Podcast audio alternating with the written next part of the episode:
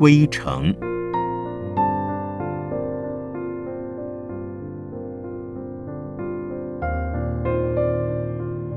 圣严法师著。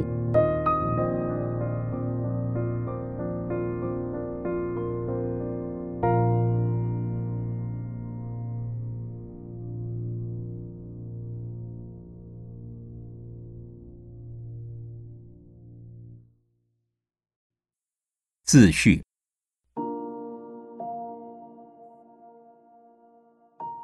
我自幼瘦弱多病，经历十来年的困顿折磨，仍能以未老的身心回到僧团。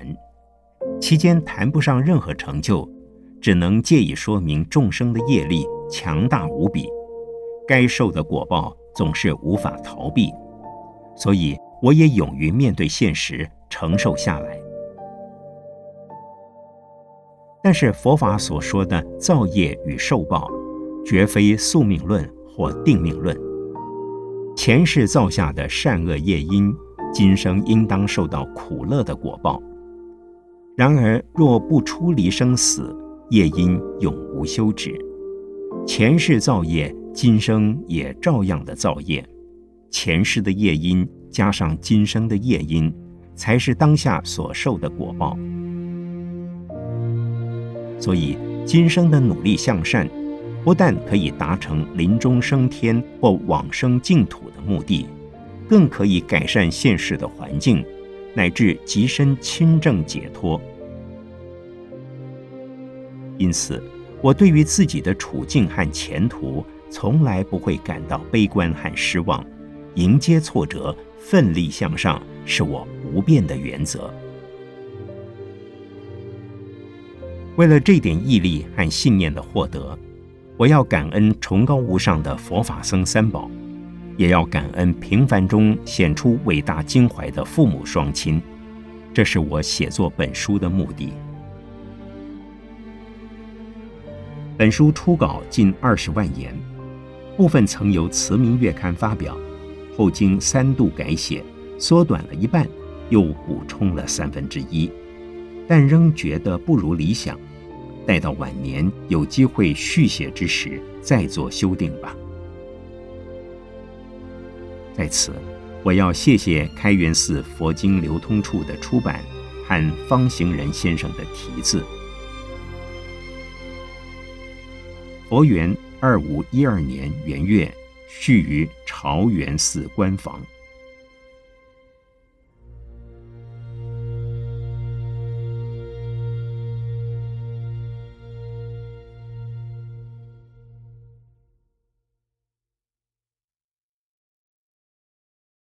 第一章，我的童年。沧海桑田。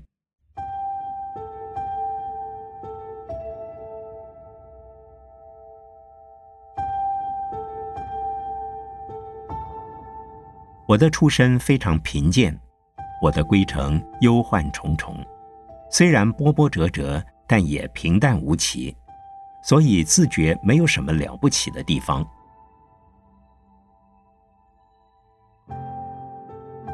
我是民国十九年，西元一九三零年农历十二月出生的。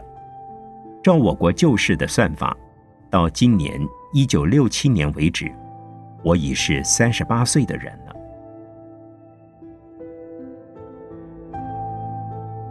我的记忆力不强，过去的事记得的不多，尤其是发生事故的年月日时以及人名地点。更不容易牢记在心，因为我从未想到替自己写下自传的事。加上我的文才不高，文笔并不优美，有许多心理感受很深的事写在纸上，却已大大的减轻了实际的分量。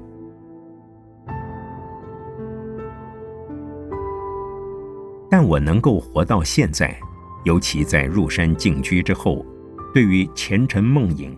往往萦回脑际，一幕一幕的放映出来，而且挥之不去。对我自己来说，那是既有欢乐也有血泪的往事。我对那些似乎模糊而又清晰的往事，并不留恋，因为正如曹孟德所说：“譬如朝露，去日苦多。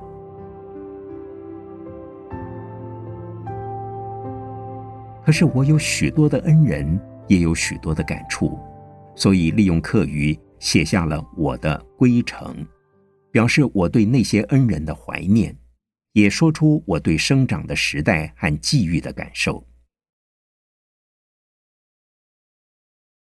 我的出生地是在江苏南通狼山前面的小娘港附近，据说我的祖先是从长江三角洲的崇明岛上。搬到南通去的，那是为了一次很大的水灾，所以我家的族人多还保持着崇明岛的口音。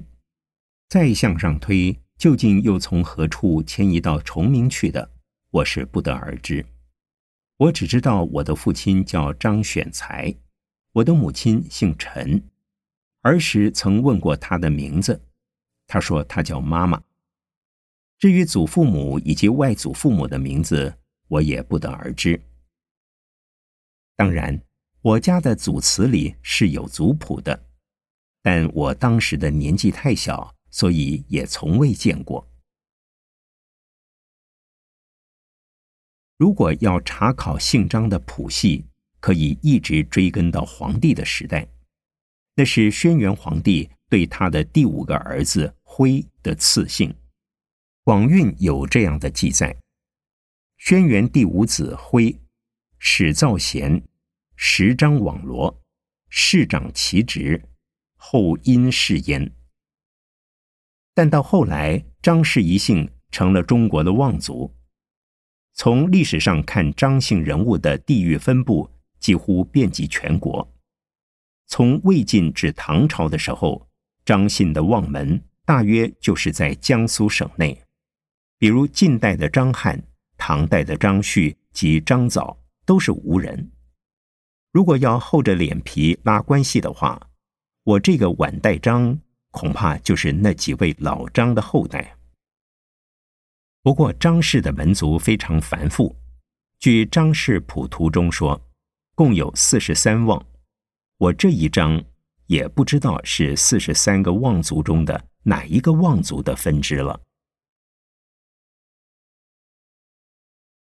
我对我的族系一无所知，我对我的出生地也是了无印象。因为当我出生不久的第二年，便是民国二十年的长江空前大水灾，把我家冲洗得一干二净。同时，我家靠近长江边沿，又是滩沙地带，长江的后浪推前浪，一浪接住一浪，卷向了江边。卷走了土地，每一排的浪花里面都像是掩藏着一架巨大的挖土机。江边的沙土见到了浪花，就像是迷途的孩子看到了娘，笑咧着嘴，软绵绵的，毫不犹豫的投进了浪的怀抱。最奇怪的是，虽在风平浪静的时候，滩沙的地段还是在滩。原来江水经过该地。已成了一股巨大的旋流，从水底的根脚下啃起，啃走了根脚表层的自然下塌，而且比起风浪的威力更具危险性。据父母后来告诉我，贪的最起劲的时候，一天一夜可以啃掉半华里，终于也啃光了我家的家园与土地。我在民国三十二年到狼山出家的时候，我的出生地已经快进长江的江心了。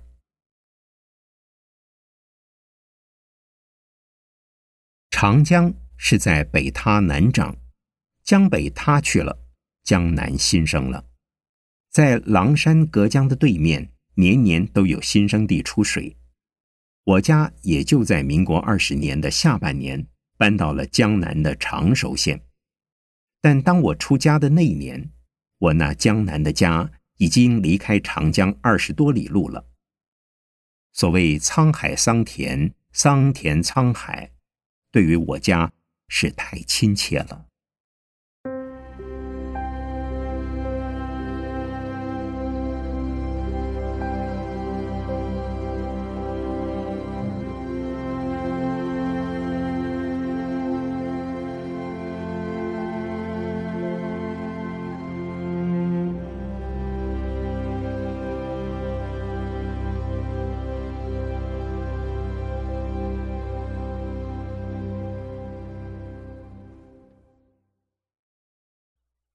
水灾。江南新生地在南通对面，叫做长阴沙，靠近南通天生港对面的好几个乡，虽在江南，仍属南通县治。狼山对面的福山附近，则属常熟县治。我家坐落的福海乡，便是常熟县境。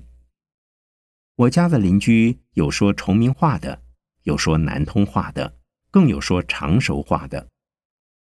我的伯父搬到江南较早，所以我的几位堂兄和堂姐已是满口的长熟口音。我总算有幸，三种话都能说。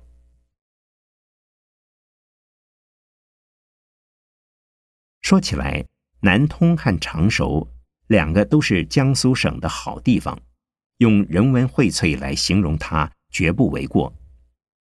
就以清朝的人物来说，佛教里面，南通出有三峰派的大师寂起弘除，常熟出有净土宗的大师圣安实贤。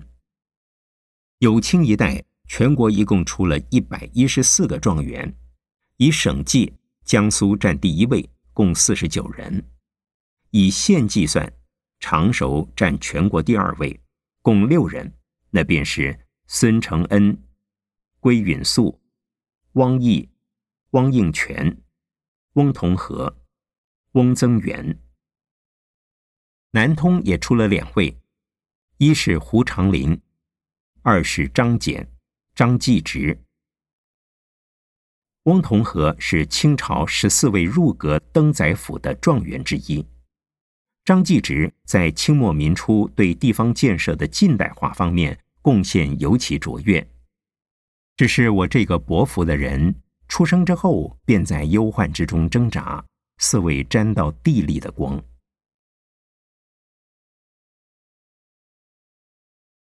江南的新生地虽然肥沃，虽然使得许多的人家翻了身发了财，但在开发新生地的最初几年。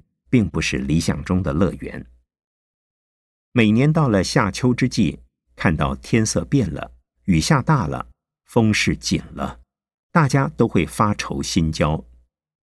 说不定在深更半夜，当你正是好梦方酣的时候，长江的水竟像是刚刚起口的啤酒瓶，肆无忌惮的急剧上升，冲溃了江边的土鱼，漫过了江边的土鱼。真像有一条怒吼的龙，携着排山的威势，一鱼一鱼的冲了进去。最厉害的一年，竟然连续击溃了五六道土堤。堤里的人家，除非提前迁出，否则当你刚刚听到职业人的锣声之时，哗哗叫的江水已像山一样的压上了你家的大门。这时候，如果动作快些，还可以攀着梯子。打开屋顶，翻上屋脊，或有一线活命的希望；否则的话，只有死路一条。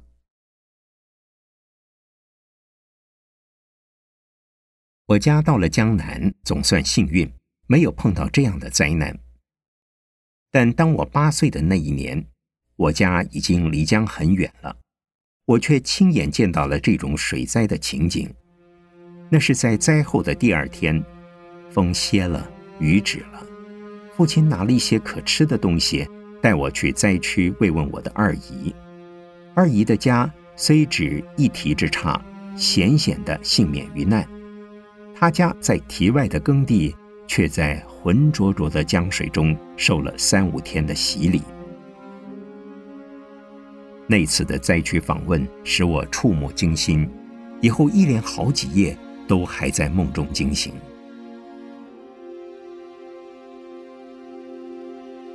水进来以后，过了好几天才慢慢的外退，许多人家的房子仅仅留下了屋顶在游移漂浮，在许多漂浮物上，偶然还可以看到只把已饿得半死的狗子或猫儿。男人、女人、小孩的尸体也是漂浮物的一类，那些把衣服都挣扎光的浮尸，已经开始在膨胀腐臭。男尸的面部朝下，整个身体变成了弓形，只有背部的皮肉露出水面，可能是腹部脂肪较多的缘故。女尸的肚子几乎是一律朝上，头往后仰，脚向下垂，成了与男尸恰巧相反状态的弓形。散开的长发随着尸体悠悠飘荡。你曾见过城隍庙里的壁画吗？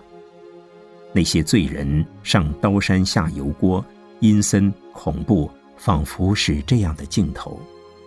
所差的是没有狰狞的狱卒而已。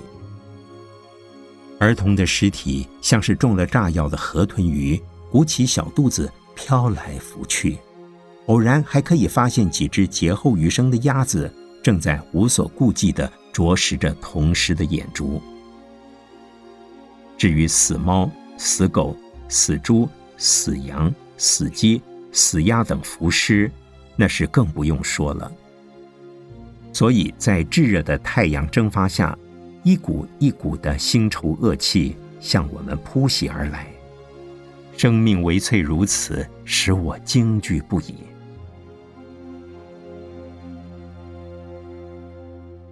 许多的人都赶到了灾区，我的二姨家里住满了灾民，堤上到处都是刚从水里捞上来的东西。灾民以及灾民的亲友。都在哭肿了眼睛的情态下工作，木筏、竹排、小舢板里里外外的划着。红万字会也去了许多人，带去了大批的食物衣品。那些无人处理善后的浮尸，也就成了他们慈善机构无可旁贷的责任。我始终不敢请问父母，民国二十年的大水灾。是不是也跟着这个情景一样？如果是的话，我家怎么没有淹死半个人呢？要不然我家怎会又是如此的穷？大概是水灾的性质不同吧。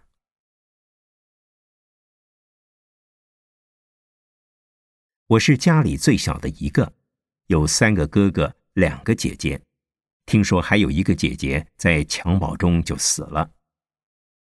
父亲笑牛，母亲笑鼠，我笑马。生我的时候，母亲已是四十二岁，父亲也有四十一岁了。因为我的家族先后遭了两次水难，经过两度迁移，祖上就很贫贱，父母都是文盲，兄姐之中只有二哥读过私塾，所以我也攀不上书香门第的渊源。我出生时，母亲已老了。穷苦人家的多产女人衰老的早，在我的记忆中，一开始母亲就是一个小脚老太婆了。加上流离颠沛，营养不良，我在两三个月大时就断了奶，以后是用糖水、米浆喂活的。据我母亲说，我生下时非常瘦小，比一只小猫大不了多少。好多人见了都说那是一只老鼠，不会养得家的。因此，父母给我取了一个乳名，叫做宝康。我家一共大小八口人，仅仅耕种着七亩的租田以及三亩三七分的分田。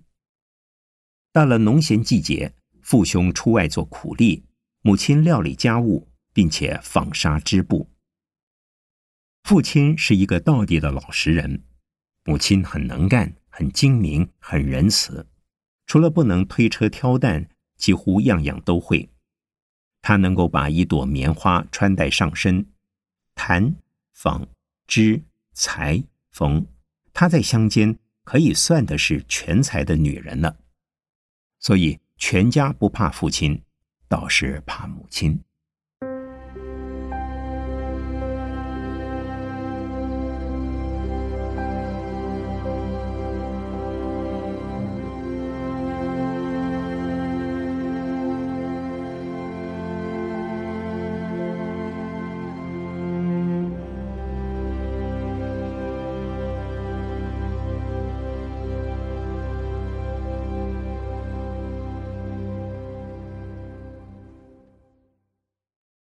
求学的生活。我生而病弱，六岁时才能出门和同伴们玩，所以直到九岁的时候，我才开始读书。我的第一位老师是个半新半旧的青年，他姓袁，读过中学，但所教的却是私塾，有三四十个毛孩子借人家的一间房子教书。他随各家长的意思，可以读古书，也可以读新的小学教科书。但他只教国文，不教别的。不过私塾的老师不称老师，而叫先生。上大人，孔乙己，画三千，七十世。这是我第一天的功课，照着先生写的红字在上面描。从此，我已是喝墨水的念书人了。说到喝墨水，现在还想笑。乡下的土孩子哪个不会骂人？先生偏偏不许骂人，在嘴上圈一圈黑墨圈，便是先生对付骂人学生的杰作。几乎每天都有个把孩子嘴巴被圈得黑咚咚的。如果流了鼻涕、出了汗，再用衣袖一擦一揉，你看吧，活像是一张牛的屁股。私塾的生活，除了放学回家，整天都是上课的时间。小孩子哪有不爱玩的？不知是哪一个发明的，茅厕是最理想的运动场，川流不息的，都有人去上茅厕，在那里吹牛比武。不久，这个秘密被先生发觉了，便做了一块写着“上厕所”三个字的牌子，只准一个一个的拿着牌子轮流着去。并且要高喊一声“懒牛懒马屎尿多”。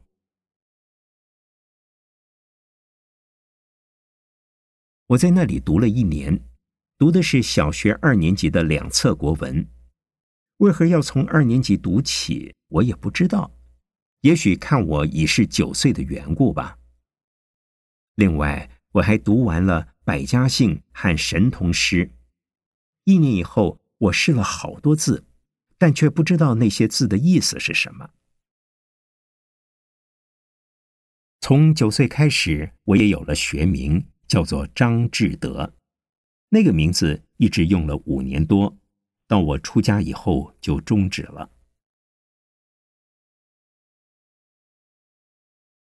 十岁那年，我换了一位姓毛的老先生，他很能干，教书、相命、看地、种牛豆。简直是乡下的万能博士，但他只教古书，不教新式的教科书。在那里，我也念了一年《千字文》《千家诗》《大学》《中庸》，就是那一年的成绩。因他自己太忙，教书并不讲解，不懂教授的方法，也不了解儿童心理，所以我很讨厌学堂。我也常常逃学。早上把书包一背，就跟石狗屎或异株草的野孩子们找一个好玩的所在去玩了。中午回家吃饭，吃饱了继续去玩，或者先到学堂去一趟，再向先生说一声家里有事，父母要我请假。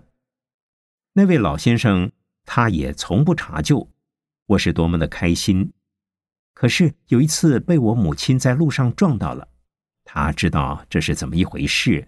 以致气得他老泪纵横，双手发抖。他说：“你爹用了血汗钱送你去读书求上进，你竟是个下流胚！我家没有一个读书人，望你上天，你偏入地。”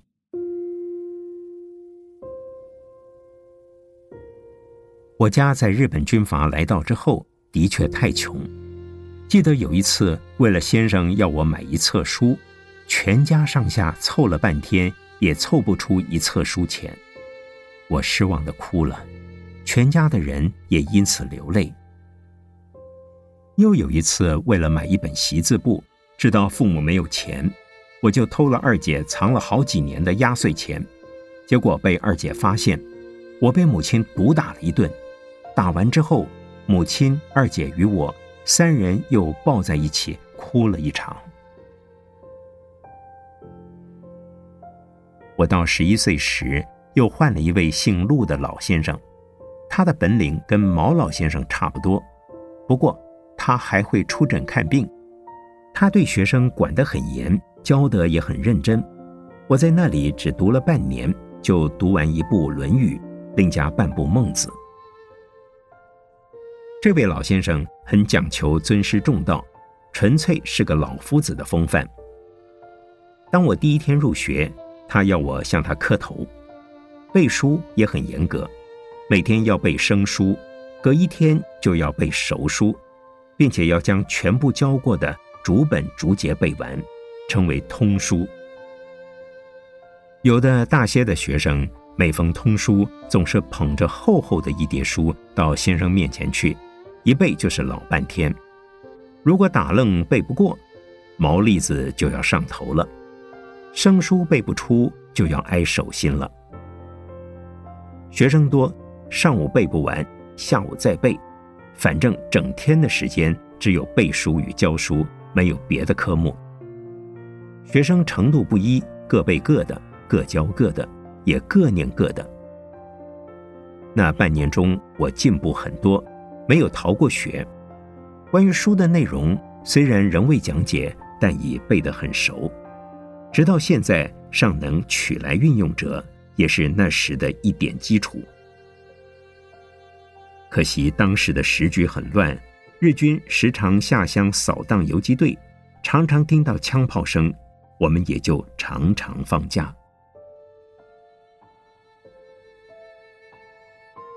十一岁的下半年，那位姓陆的老先生不教书了，我只好再换一位老师，是一位二十来岁的青年，他姓盛，初中毕业后学了四年中医，他在家里刚开始行医，并不太忙。便办了一所私塾，因他自己是受的新式教育，所以采用的课本也是小学教科书。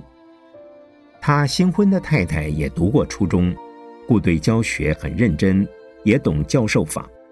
除了国语，也教算术、劳作、珠算、作文与自然。他的太太也帮忙着教。这是一个新鲜的环境，使我懂了好多新鲜的事物。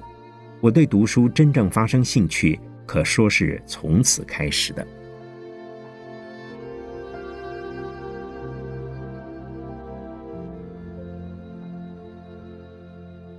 在那一段时日之中，也使我留下了一个很大的遗憾。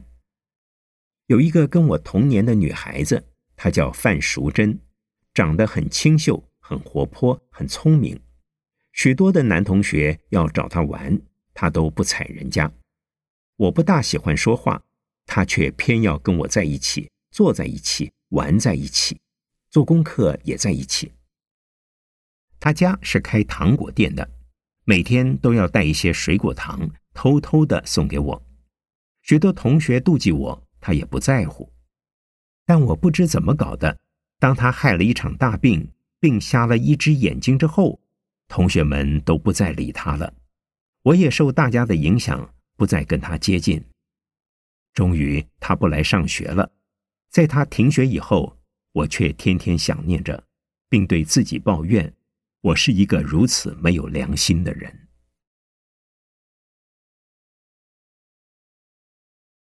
因为接触到了新式的小学教育，我到第二年十二岁时，便要求父母送我去读正式的小学。最初，因为我家离镇太远，只有镇上才有小学，父母不放心。此时我已十二岁了，同时还有比我家离镇更远的小孩也去镇上读小学，于是我正式进了小学。以我的国文程度，可以读六年级；以我的知识水准，后来我是进了三年级。进去之后，除了国语课，样样伤脑筋。上到音乐课，简直莫名其妙。女老师一边弹风琴，一边教唱。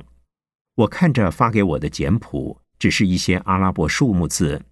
为什么老师唱的不是一二三四，而是我听不懂的哆来咪发嗦呢？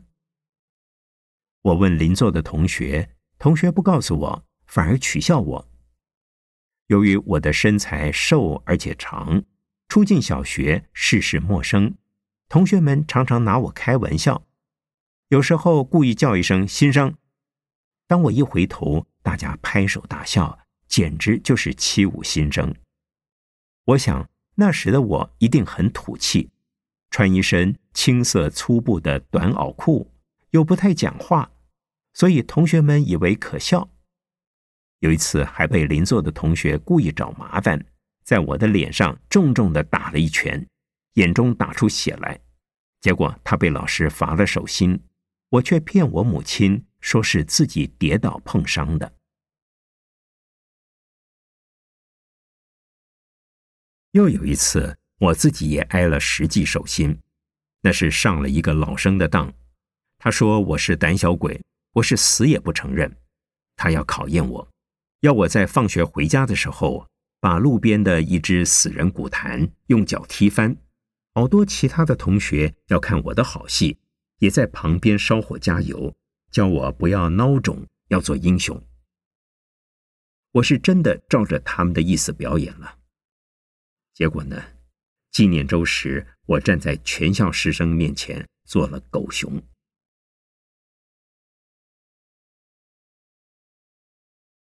上半年一学期终了，下半年便升到四年级，我已是老生了。学校的一切我也很习惯了。同时，我在三年级的期中考试成绩也很好，也不会有人欺负我了。实际上，我自己也学会了顽皮。但是很不幸的，四年级刚读了一学期，到了第二年，我的父母因为年景不好。家境困难，便不让我继续读书了，只是答应我家境稍微好转时，一定再送我去读书。这时我已十三岁了。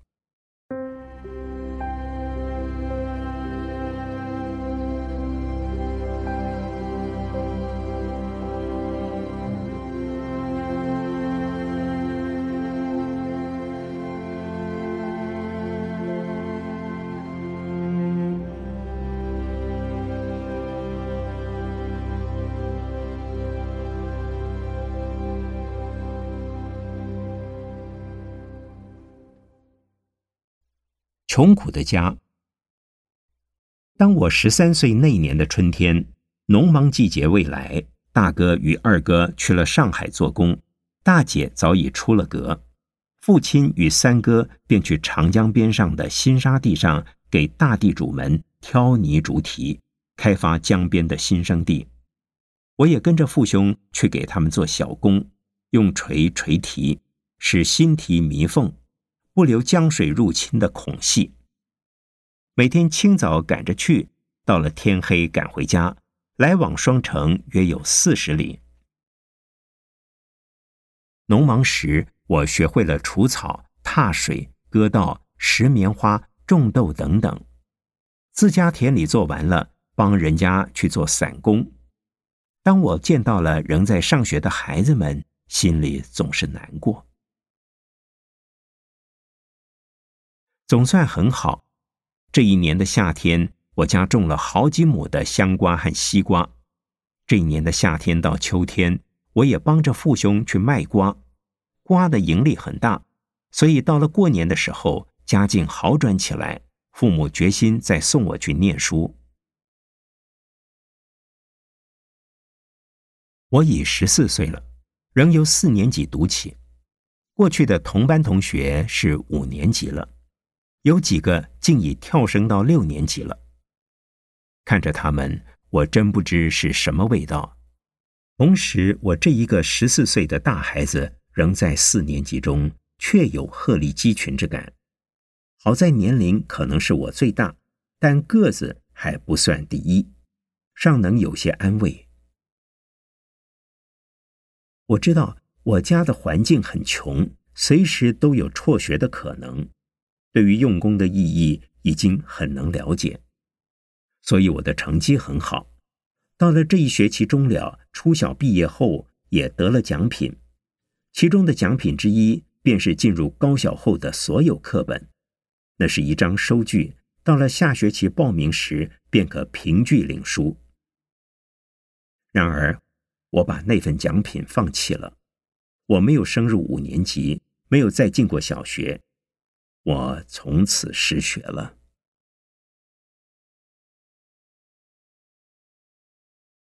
在初小毕业之前，学校里有一次远足，并且要参加另一个小学的运动会，那是我难忘怀的一件事。学校规定大家一律穿白色洋布学生装，自己做也好，向学校里买也好。这件事我向父母念了两个多月，父母最初说我家穷，买不起也做不起，后来见我念得久了。母亲便答应用粗白布自己给我做，我当然不要粗白布。直到远足的那天早晨，我还吵着要钱买衣服。那天父亲不在家，母亲没有钱，因此我失望了。母亲也伤心的几乎流泪。她对我说：“孩子，我们做爹娘的对不起你，使你见不得老师和同学。但这几天……”家里连买盐的钱都没有了，哪还有钱给你买学生装？你爹也很难过，所以一早就出去了。本来我想用粗布给你做，但我哪里会做洋装呢？事实上，我是家中最小的一个，也是受宠最多的一个。父母疼我，哥哥姐姐也爱我。无论哪一个从外面回家。总会给我带点吃的东西，虽然那些东西并不值钱，甚至有些根本不用钱买。使我印象最深的，也是我幼时吃的最多的是芦苇根。父兄在江边给人家竹提，或在内陆开港，常会从地下挖到又粗又长的芦苇根，雪白粉嫩，香甜可口，像藕也像甘蔗。晚上回家。便是我的恩物。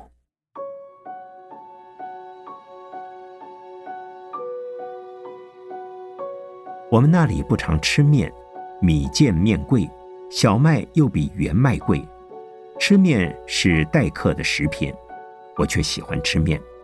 平时吃不到，只有病时例外。因此，为了想吃面，我就常常装病。我的母亲起初没有发觉。以后发觉了，不为不曾责骂，反而轻声的对我说：“你要吃面就说要吃面，何必要用害病来吓人呢？”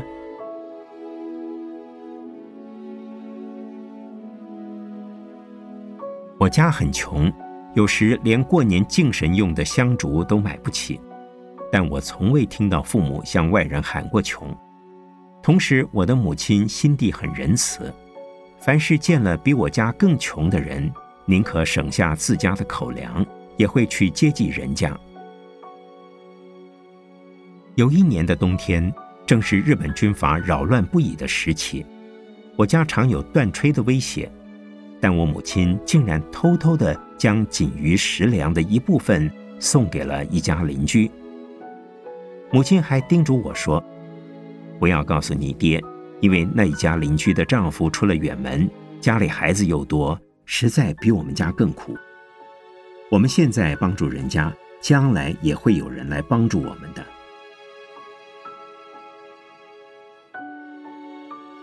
其实，纵然让父亲知道了，也不会不高兴的，因为父亲的性格太好了。我不曾见他骂过母亲，相反的，母亲却常常指责他。这样不对，那样错了。